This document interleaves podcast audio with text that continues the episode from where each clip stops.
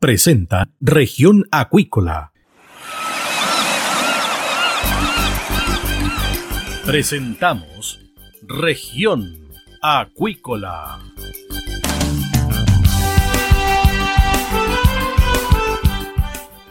Escuche desde ahora todas las novedades de las principales actividades económicas de la región de los lagos y con las voces de sus protagonistas. Región Acuícola es un programa producido por Radio Sago de Puerto Montt, 96.5 FM y transmitido a través de la red informativa del sur. SIBA, Ciencia Aplicada en Acuicultura. Contamos con un capital humano avanzado y equipamiento especializado. Nuestro compromiso, entregar confianza y calidad para una acuicultura sustentable. SIBA, Centro de Investigaciones Biológicas Aplicadas. Visítanos en www.siba.cl. Escuche todos los domingos desde las 12 horas Recuperemos Chile. Recuperemos Chile. Un espacio de ciudadanos que busca retomar el país de todos. Recuperemos Chile, el valor de las ideas.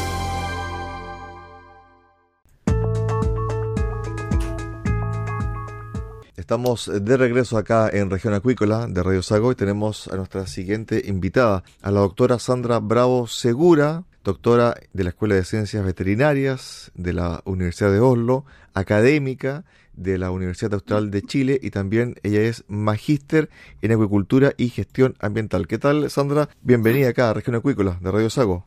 Eh, buenos días a todos y a todas. Aquí estoy en Puerto Montt.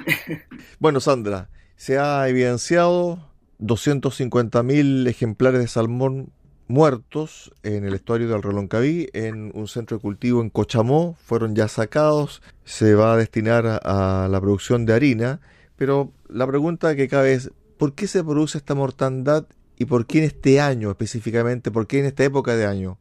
Bueno, normalmente hay fenómenos que son oceanográficos y que están relacionados justamente con las condiciones ambientales que imperan en el año. Por lo general, depleciones de oxígeno se producen en las épocas de otoño, estamos en otoño en este momento, y en las épocas de primavera, y es cuando se produce una homogenización en la columna de agua con respecto a temperaturas o también salinidad. Y eso hace de que suban aguas pobres en oxígeno hacia superficie. Pero obedece principalmente a temas oceanográficos que son, eh, no son rutinarios, no se dan siempre, pero bajo ciertas condiciones sí se producen. Y eso es lo que generó esta mortandad en los peces. ¿Por qué en Cochamó? Bueno, Cochamó además es una zona estuarina. Por lo tanto, eh, ahí hay diferencias, ¿cierto?, en salinidad Normalmente las aguas eh, dulces se encuentran en la superficie, pero también se producen estas termoclinas, que son una estratificación de la columna de agua eh, producto de temperaturas. Ahora, en el caso del verano, las temperaturas son más altas en superficie y en el caso de invierno, las temperaturas superficiales son bajas. Pero cuando hablamos de otoño, eh, lo que ocurre es que la temperatura dependiendo de las condiciones, por supuesto, es eh, igual en superficie que en profundidad. Entonces ahí es donde se produce este upwelling, esta surgencia de aguas pobres en oxígeno y que por supuesto le genera mortalidad a los peces porque ellos respiran y captan el oxígeno desde el agua. Ahora bien, cuando uno plantea estos temas, el común de la gente lo que menciona lo siguiente. Bueno, hemos tenido un mes de mayo muy lluvioso, con mucho frío, ¿cierto? Alta nubosidad, mucha nubosidad. Por lo tanto, ¿cómo se explica este fenómeno? Y usted muy bien lo dice, que en el fondo son surgencias, que en el fondo también, eh, profesora, no son muy habituales en nuestra zona. Yo no estoy tan segura. Lo que pasa es que hay muy pocos estudios con respecto a las condiciones oceanográficas. Perfecto. Eh, lo que se hace normalmente en los centros de cultivo es medir temperaturas, medir salinidad, la transparencia y de alguna u otra forma indica si es que el agua tiene un florecimiento algal o no. Eh, porque cuando hay florecimientos algales disminuye la transparencia. Pero hay fenómenos que tienen que ver con qué es lo que ocurre históricamente en ciertos cuerpos de agua. Ahora, no se da todos los años, pero bajo ciertas condiciones ambientales y oceanográficas sí se pueden dar y es porque tenemos además nosotros una dinámica en el mar, ¿cierto? Oceanográfica que, que no siempre se estudia y que muchas veces ocurren estos fenómenos, pero que no son recurrentes, pero, pero sí pueden ocurrir, dependiendo de, como les comentaba, las condiciones ambientales.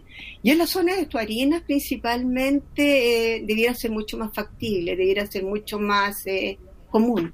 Ahora, el estuario del Reloncaví, donde ocurrió este hecho en la comuna de Cochamó, ¿está estudiado, está analizado o se sigue en proceso de ir abarcando el máximo posible?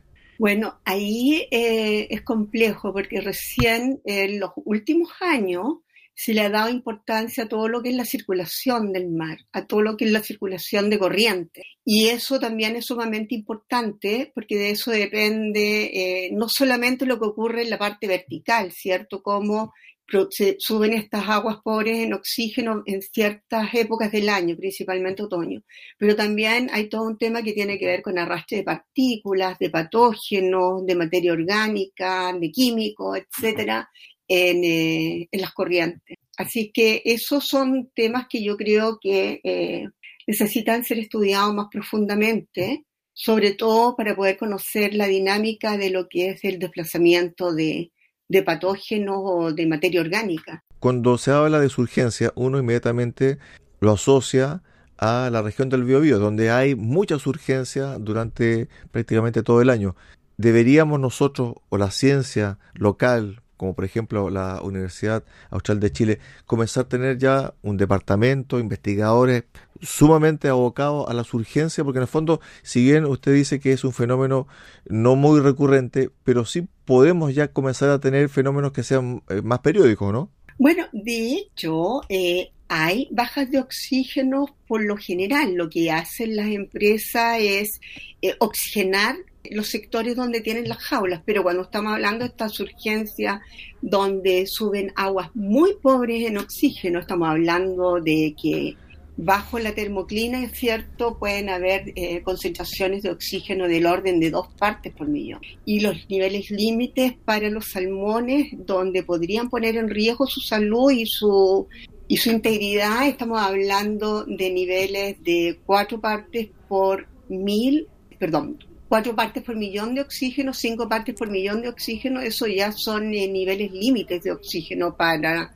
para los peces. Por lo tanto, cuando estamos hablando de concentraciones de dos, partes, de dos partes por millón, finalmente es letal. Y sobre todo cuando estamos hablando de peces grandes, porque estos eran peces eh, que tenían aproximadamente como cuatro kilos, me parece. Sí, son 250.000 especies que murieron un total de mil y tantas toneladas que fueron derivadas a la producción de harina. Ahora, ¿cuál es la diferencia entre las urgencias y las FAN? Bueno, ahí eh, cuando hablamos de FAN estamos hablando de, de algas que son nocivas, que son microalgas, que son eh, que corresponden a, que son parte del fitoplancton. Y ahí eh, se da otro fenómeno que tiene que ver con que se produce un florecimiento, un incremento en las floraciones de estas microalgas, producto de la radiación principalmente, porque son vegetales, tiene que ver con la luz, ¿cierto? Y tiene que ver también con los nutrientes.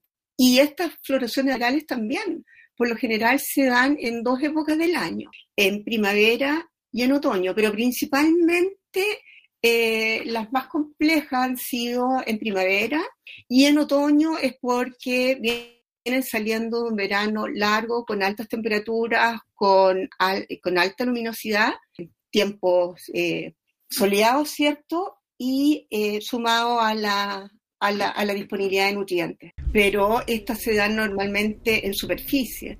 Y estas urgencias que estábamos comentando, que son aguas pobres en oxígeno que suben, a superficie son aguas que están en el, en el fondo. Estamos eh, conversando con Sandra Bravo Segura, académica de la Universidad Austral de Chile, magíster en acuicultura y de gestión ambiental.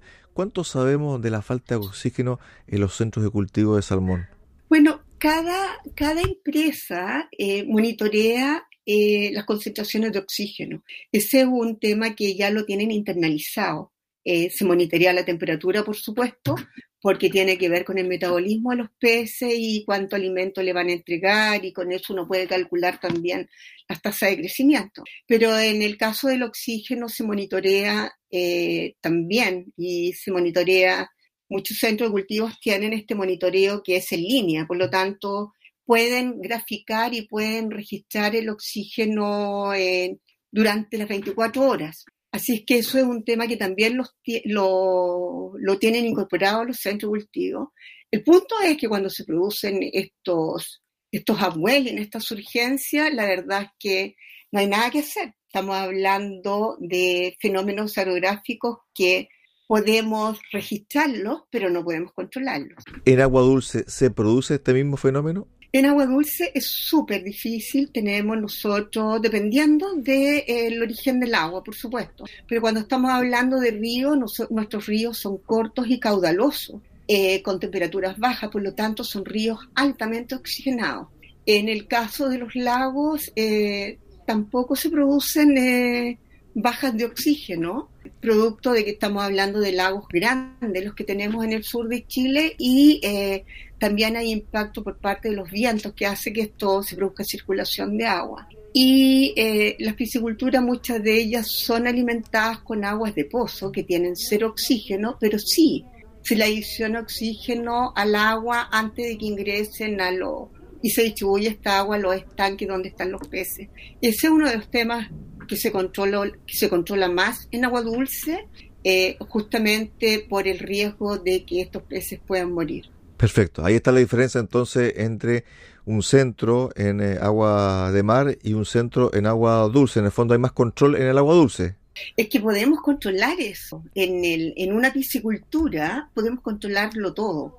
Podemos controlar la temperatura, el oxígeno, podemos se eliminan los sólidos en suspensión, etcétera. Todo se maneja y todo se mantiene de acuerdo a las necesidades que tienen los por lo tanto, los peces siempre están en armonía en una, en una piscicultura. El punto es que cuando estamos en el mar no controlamos absolutamente nada, porque tenemos a los peces en una jaula y esta jaula, ¿cierto? Esta red jaula es lo que los separa de, esta red los mantiene encerrados, pero no lo aísla, no los aísla de los fenómenos ambientales que se puedan producir. Ahora bien, se discute y se está ya incluso en un plan piloto para el próximo año de centros de cultivo a mar abierto, offshore que se le llama. ¿Cómo está el estudio también en ese aspecto para la relación entre ese tipo de cultivo y también este tipo de surgencia? Bueno, cuando estamos hablando de cultivo offshore, eh, prácticamente este es mar abierto, por lo tanto no debieran de ocurrir estos fenómenos oceanográficos, ¿ya? Pero eh, yo creo que es un tema que todavía eh, requiere mucho más estudio, no sé si estudio, pero es sumamente complejo por la cantidad de peces que se tienen en un centro cultivo y por otro tipo de riesgo que se desconocen también. Un centro de cultivos tiene, hoy día fluctúa dependiendo del tamaño de la jaula, entre 50.000 a 90.000 peces.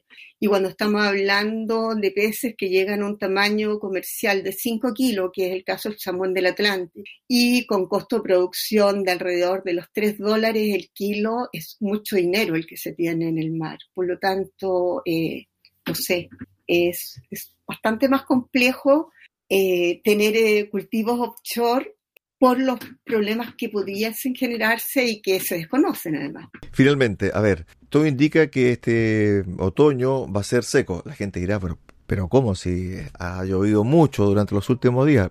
Los pronósticos indican que va a ser relativamente seco, frío durante este otoño, que las lluvias eh, pudiesen llegar en el invierno y también en la primavera avanzada. Esto de la FAN y también de las urgencias, ¿cómo se va a repetir durante estos próximos meses o si, si pudiesen repetir este tipo de fenómenos como el que ocurrió en Cochamó, profesora? Es que es tremendamente difícil poder predecir algo en el mar.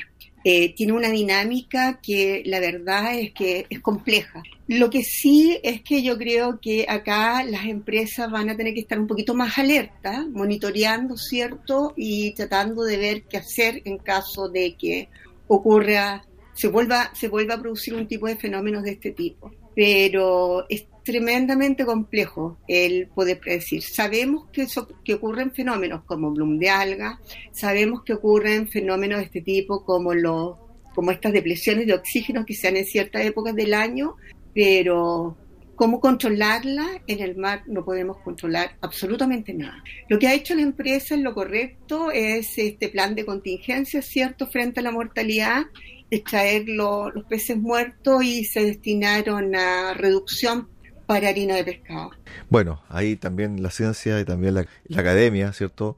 Como en el caso de la Universidad Austral de Chile, también va a tener que estar vigilante durante estos próximos meses y también aunar esfuerzos con la empresa privada para ver de qué forma puede predecir. Ya la profesora nos dice que es muy difícil, es muy cambiante el mar, pero este tipo de hechos se va a volver, creo yo, a partir del cambio climático, un poquito más recurrente, ¿o no, profesora, para el cierre? Sí, es altamente probable que sí. Eh, de hecho, hay cambios en la temperatura del agua y eso tiene un efecto absolutamente en todos los fenómenos que ocurren a nivel oceanográfico. Eso eh, ya está muy documentado y la industria del salmón va a tener que estar más alerta a todos estos cambios, definitivamente. Y también va a tener que estar invirtiendo en ciencia. Eh, sí, bueno, de hecho nosotros acá en la zona tenemos el Instituto de Fomento Pesquero, que ellos tienen un grupo de investigadores importantes en todo lo que son estos temas oceanográficos igual. Así que ahí igual el aporte de la ciencia y la investigación es relevante para la industria del salmón. Estuvimos eh, con la académica docente de la Universidad Austral de Chile, Sandra Bravo Segura, doctora en la Escuela de Ciencias Veterinarias de la Universidad de Oslo y también magíster en Acuicultura y Gestión Ambiental. Gracias, profesora, por estos minutos con Región Acuícola de Radio Sago. Muchas gracias a ustedes por contactarme. Que tengan una buena tarde. Usted igual. De esta forma llegamos al final del programa del día de hoy de Región Acuícola. Los esperamos mañana a contar de las 13.30 horas acá en el 96.5 FM en Radio Sago, en Puerto Montt. Que usted tenga una excelente tarde. Centro de Investigaciones Biológicas Aplicadas CIBA, Ciencia Aplicada en Acuicultura. Entregamos confianza y calidad para una acuicultura sustentable. Contamos con un capital humano avanzado y equipamiento especializado. CIBA, Centro de Investigaciones Biológicas Aplicadas, Ciencia Aplicada en Acuicultura. Visítanos en www.ciba.cl.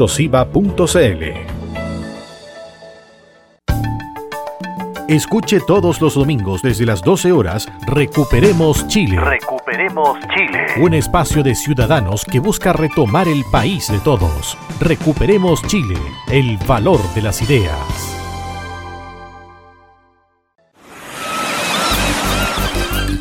Hemos presentado Región Acuícola. el acontecer de las actividades económicas que dan vida a la región de los lagos y las voces de sus protagonistas en el más completo resumen noticioso. Región Acuícola es un programa producido por Radio Sago de Puerto Montt, 96.5 FM y transmitido a través de la Red Informativa del Sur.